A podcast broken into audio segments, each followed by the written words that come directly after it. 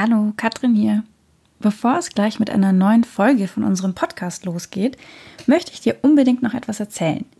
Wie du als treue Hörerin oder Hörer vielleicht gemerkt hast, haben wir eine kleine Sommerpause eingelegt. Und die Zeit habe ich genutzt, um ein Herzensprojekt von mir zu vollenden. Ich habe meinen allerersten Geschichtsflaniergang aus meiner Vorstellung auf die Straßen Münchens gebracht. Als passionierte Historikerin bin ich der festen Überzeugung, dass Geschichtswissen nicht nur wahnsinnig nützlich ist oder halt zum Allgemeinwissen gehört, sondern auch für dich ganz persönlich eine unglaubliche Bereicherung sein kann. Geschichte beeinflusst unser aller Leben, jeden Tag. Sie prägt unser Denken, Handeln und unsere Sicht auf die Welt. Wie weit auch dein ganz persönliches Erbe zurückreicht, möchte ich dir auf meinem Geschichtsflaniergang durch die Münchner Altstadt zeigen. Während wir ganz entspannt durch die Straßen flanieren, nehme ich dich mit in eine unglaublich faszinierende und gleichzeitig sehr unterschätzte Zeit. Das Mittelalter. Dabei erwarten dich aber keine trockenen Daten, Fakten und Biografien, die kann ich nämlich selbst nicht leiden, sondern etwas viel Spannenderes.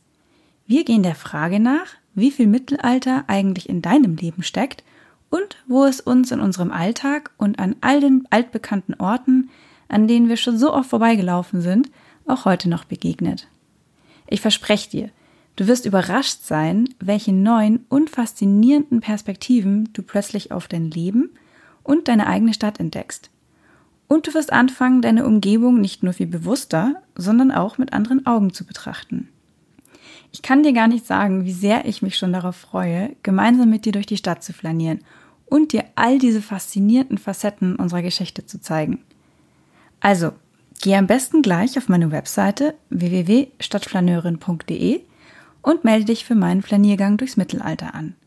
Alle Infos verlinken wir dir auch nochmal in den Show Notes. Und jetzt geht's los mit unserer Podcast-Folge. Viel Spaß beim Zuhören. Hallo und herzlich willkommen zu einer neuen Folge von Diridari, deinem Podcast zur Heimat- und Isarkunde. Ich bin die Katrin. Und ich bin Phil. Hi. Wie in der letzten Folge schon angekündigt, haben wir eine kleine Sommerpause gemacht und haben jetzt im August ein paar ganz besondere Folgen geplant, die super gut zum Sommer in München passen. Ja, wir haben uns überlegt, dass wir ein paar unserer Lieblingsorte auswählen und äh, die einfach kurz vorstellen. Das sind teilweise Orte, die wir jetzt im Sommer gerne genießen, aber auch einfach so unsere, mit unter unsere Lieblingsorte in München sind. Und so erwarten euch jetzt im August mehrere Folgen, aber dafür nur kurze. Rund um den Ort, den ich heute vorstellen möchte, ist eine Menge los. Da kann man in eins der coolsten Museen der Stadt gehen. Man kommt auch bei klassischen Spaziergängen dort sehr oft vorbei. Man kann dort quasi äh, die Hochkultur bis runter zu den wildesten Partys erleben. Und schöner Anschluss an unsere Altstadtfolge, wir sind auch in der Nähe von einem der großen Tore. Weißt du, welchen Ort ich angedeutet habe? Hm. Könnte es sein, dass du das Muffatwerk meinst? Ja, richtig. Ja, das Muffatwerk. Das habe ich ausgewählt, weil ich ein sehr aktiver und leidenschaftlicher Konzertgänger bin. Und im Muffatwerk befinden sich zwei meiner Lieblings- Orte, nämlich die Muffat-Halle selbst und das Ampere, das ja ein Club ist, aber ja auch sehr, sehr gerne für Konzerte genutzt wird. Wenn ihr schon mal im Muffatwerk wart, entweder auf einer Party, bei einem Konzert, im Theater oder dort im Biergarten, dann wird euch aufgefallen sein, dass da Gebäude rumstehen, wo man sich denkt, okay, die wurden, glaube ich, initial nicht für Konzerte gebaut. Und ähm, ja, genau aus dem Grund äh, habe ich mir genauer angeschaut, woher diese Anlagen eigentlich kommen und, und was dort früher passiert ist. Erstmal so ein bisschen zur Orientierung, falls ihr doch noch nicht so genau wisst, wo es ist. Ähm, das, äh, wir befinden uns auf der östlichen Seite von der Ludwigsbrücke. Direkt nebenan ist das Müllersche Volksbad und in die andere Richtung ähm, der Gasteig. Und eigentlich nannte man diesen Bereich die Kalkofeninsel weil es sich eigentlich um eine Halbinsel handelt. Dieses Gebiet ist genau zwischen der Isar und ehemals zwischen dem Auer Mühlbach. Das ist heute gar nicht mehr so richtig zu sehen, weil äh, später wurde der Mühlbach dann teilweise umgeleitet oder untertunnelt. Aber wenn ihr weiter in den Süden schaut, auch auf einer Karte oder wenn ihr, wenn ihr spazieren geht, dann seht ihr, dass da bei der Quellenstraße noch der Mühlbach und der geht dann in den Tunnel rein, sich befindet. Nicht verwechseln darf man die Kalkofeninsel mit der Kohleninsel oder der Kalkinsel. Die Namen gibt es auch. Ähm, die sind aber dann eher, gehören zur Museumsinsel, die ja dann sozusagen nochmal der Zwischenstopp bis rüber über die Isar ist. Ja, was an der Stelle ja auch spannend ist, ähm, dass da die allererste Brücke über die Isar stand. Kurzer Reminder an unsere Stadtgründungsfolge. Ähm, ich weiß immer nicht, welche Nummer, Phil. das war die dritte Folge. Ah, okay, danke. Ähm, na, jedenfalls haben wir da über die erste Isarbrücke gesprochen und dies eben genau an, an dieser Stelle war die. Auch kleiner Anteaser für meine Folge, die dann äh, als nächstes rauskommt. Ähm, da werden wir auch nochmal über die Brücken reden. Sehr schön. Ja, also ein sehr, sehr wichtiger Ort. Allgemein, ähm, wenn man näher reinschaut, merkt man, dass genau diese Stelle und das, das Muffatwerk ähm, gar nicht so unwichtig waren in der Münchner Geschichte. Aber es hat mit dem Muffatwerk nicht angefangen ähm, bei der ersten Brücke. Das war natürlich viel später, dass, ähm, dass diese Anlagen entstanden sind. Und zwar gehen die Anlagen zurück auf äh, die 1830er Jahre. Da ist nämlich äh, ein Brunnenhaus dort entstanden. Das heißt, eigentlich äh, war diese Anlage vor allem für die Wasserversorgung zuständig. Ähm, genau dieses Brunnenhaus wurde gebaut, weil die alten Brunnenhäuser zu alt waren oder nicht leistungsfähig genug waren. Und dieses neue Brunnenhaus an der Kalkofeninsel wurde von einem gewissen Herrn Muffat geplant und angelegt und dann. Sag bloß. und war dann für die Wasserversorgung Heidhausens zuständig. Damals hieß es noch nicht Muffatwerk, sondern das kam erst in den 60er Jahren, da wurde das nochmal, also 1860er Jahren, da wurde es nochmal neu gebaut aus Stein, dann hieß es Muffatwerk und hatte auch äh, so eine richtige Dampfmaschine schon, damit das Wasser auch nochmal richtig schnell gefördert wurde. Aber diese Rolle zur Wasserversorgung hörte dann bald auf. In den 1880er Jahren wurde der Betrieb eingestellt, weil, das hatten wir, glaube ich, in der Isar-Folge genannt, ähm, da kamen dann die Wasserleitungen aus dem Mangfalltal und dann war die Wasserversorgung auf ganz anderen Füßen. Warum war die Anlage dann doch nochmal ähm, wichtiger oder wie hat sie sich weiterentwickelt? Da muss man sich nochmal kurz überlegen, was das für eine Zeit war. Im 19. Jahrhundert, das war eine Zeit, wo immer noch relativ viel Bedeutung lag in der mechanischen Kraft oder der mechanischen Energie. Wenn Wasser genutzt wurde, wurden vor allem sowas wie Mühlen eingesetzt und so weiter und ähm, alles war ein bisschen schwerfälliger. Oder genauer gesagt, elektrische Energie äh, war äh, gerade noch am Kommen die Straßen wurden mit Gaslampen beleuchtet, Straßenbahnen wurden mit Pferden betrieben, nicht elektrisch eben. Und da kommt jetzt genau das Muffatwerk ins Spiel, nämlich Ende des 19. Jahrhunderts wurde Elektrizität immer wichtiger und das Muffatwerk war tatsächlich das erste innerstädtische Elektrizitätswerk.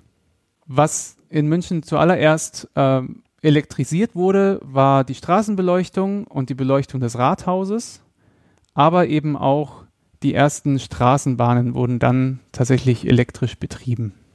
Weißt du, wann das war? Also die Straßenbeleuchtung grundsätzlich fing an in 1891, genau, und die erste Straßenbahn, die ähm, elektrisiert war, war 1895 und die fuhr zwischen dem Färbergraben und dem Isartalbahnhof. Ah, spannend. Was besonders war an diesem Elektrizitätswerk war, dass es ein Mix aus einem Dampf- und einem Wasserkraftwerk war, Warum? Weil ähm, man wollte sich nicht zu sehr darauf verlassen, dass der Mühlbach äh, immer stetig mit, dem, mit der gleichen Energie läuft und deswegen hat man da eben eine Ausfallsicherheit eingebaut. Insofern sieht das Ganze heute vielleicht ein bisschen altmodisch aus, aber für damals war das richtige Hightech und ähm, hat sicherlich äh, wichtige Impulse gegeben, um München attraktiver, aber auch effizienter zu machen. Wer, wer war denn jetzt eigentlich dieser Muffat? Also ich meine, man, man kennt ihn ja jetzt vom Namen her und denkt sich immer so, oh wow, klar, man hat immer alles nach den Menschen benannt. Ja. ähm, aber ja, wer, wer war das denn eigentlich? Ich kenne den nicht. Sehr berechtigte Frage natürlich. Ähm, ja, das war der Franz Karl Muffat. Ähm, was, was mich bei der Recherche wirklich überrascht hat, war aber dass er zwar diese Anlage geplant hat, und zwar nicht nur, weil er auch ähm, an diesem Brunnenhaus ähm, beteiligt, sondern auch später an dem größeren Kraftwerk, ist, dass die tatsächliche Benamung des Muffatwerks eigentlich eher auf seinen Bruder zurückging. Er hat nämlich einen Bruder namens Karl August und das war seinerzeit ein sehr wichtiger Historiker, also Karl August Muffat hieß er, ein wichtiger Historiker. Hier und da findet man den Vermerk, dass es explizit nach seinem Bruder benannt wurde. Möglicherweise war es auch einfach nach dem Bruderpaar benannt. Und ja. Also die Eltern, die Eltern der Familie Muffat waren wohl ein großer Fan vom Namen Karl. ja, ja, stimmt, ja. Gut aufgepasst. Ja, der Karl musste wohl immer dabei sein. Und naja, jedenfalls dieser Franz Karl Muffat, ähm, der war städtischer Oberbaurat und ähm, das ist anscheinend eine ziemliche Tausendsasser-Rolle gewesen. Also der war im Prinzip Oberaufsicht für alles Technische rund um jeden Bau innerhalb der Stadtgemeinde. Er sollte alle Neubauten überwachen, Reparaturen, Straßen, Wege, Wasserbau und ähm, war auch für die Sicherung und Überwachung jeglicher Wassergefahren zuständig. Äh, klingt nach einem ziemlichen Fulltime-Job. Und ähm, er hat sich auch noch an anderen Stellen in München verewigt. Ich habe nur zwei, drei interessante Sachen rausgepickt. Er hat sozusagen die erste Version der Reichenbachbrücke ähm, konzipiert und dann eben auch aufbauen lassen. Und ähm, er war auch beteiligt an der Maximilians Getreidehalle. Die kennt ihr vielleicht unter dem Namen nicht, aber die ist später bekannt als die Schrannenhalle. Also er war da mit ähm, in der Planung wahrscheinlich, oder? Genau. Ja, vor allem, weil du gerade gesagt hast, es war ein ziemlicher Fulltime-Job. Also gerade muss man sich auch vor Augen führen, dass in der Zeit, ähm, so Mitte des 19. Jahrhunderts, ähm, in München halt einfach auch krass viel gebaut wurde, ähm, weil das einfach die Zeit der Stadterweiterung war. München ist aus allen Nähten geplatzt und man musste die Stadt halt einfach erweitern und ähm, deswegen wurde die ganze Infrastruktur ausgebaut ähm, teilweise modernisiert äh, und eben neue Viertel gebaut, neue Industrie ist entstanden. Das heißt, das also ist nicht zu unterschätzen, was, was das für ein Job war. Ja. Anscheinend gerade in den 1860er Jahren hat er bestimmt extrem viel zu tun gehabt. Da hat nämlich Max Josef I. dann diesen Generalplan für München in Auftrag gegeben. Ähm, das heißt, äh, diese Erweiterung ähm, der Altstadt des Burgfriedens Münch von München. Und auch da hat Muffat einen, einen Vorschlag eingereicht, der es anscheinend am Ende nicht wurde, aber zumindest hat er bestimmt auch viel Arbeit reingesteckt. Jetzt habt ihr einen kleinen Überblick, wo das Muffat-Werk herkommt. Vielleicht fragt ihr euch, was die heutigen Gebäude mit dieser Historie zu tun haben. Das äh, Elektrizitätswerk wurde äh, stetig erweitert und war echt lange in Betrieb. Es wurde erst 1973 dann stillgelegt. Dann war das tatsächlich erstmal eine Tennishalle für den Sportverein der Stadtwerke. Und äh, die heutige Nutzung ähm, kam dann Anfang der 90er zustande, nämlich hat dann die Stadt entschieden, dass das äh, eine äh, multifunktionale ja, Kulturhalle oder ein Kulturzentrum werden soll. Dann gab es eine Ausschreibung und dann haben eben Dietmar Lupfer und Christian Wagershauser gewonnen mit ihrem Konzept und haben dann erstmal diese Muffathalle eingerichtet.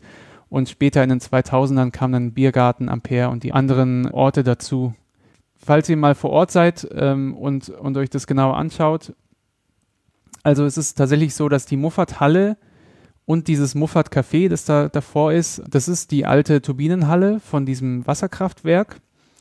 Und ähm, das damalige Kesselhaus, das ist äh, dieser Nebenbau, wo heute das Ampere drin ist und auch die Verwaltungsräume von dem ganzen Betrieb. Und zwischen 2005 und 2006 wurde da auch ähm, wieder angefangen, Strom zu erzeugen. Nämlich äh, gibt es jetzt wieder eine Turbine, die privat betrieben wird, die auch jetzt noch Ökostrom für München erzeugt. Also es war quasi zuerst so ein Wasserwerk und dann ist es zum äh, Elektrizitätswerk genau. geworden. Ja, cool. Spannend. Wusste ich auch nicht. vor allem im, äh, im Muffat, weil du gerade auch nochmal die ganzen Namen gesagt hast, Ampere und so weiter. Ich, ich kann mir nie merken, was was ist. Ich bin immer jedes Mal völlig verwirrt, wo ich eigentlich hin muss.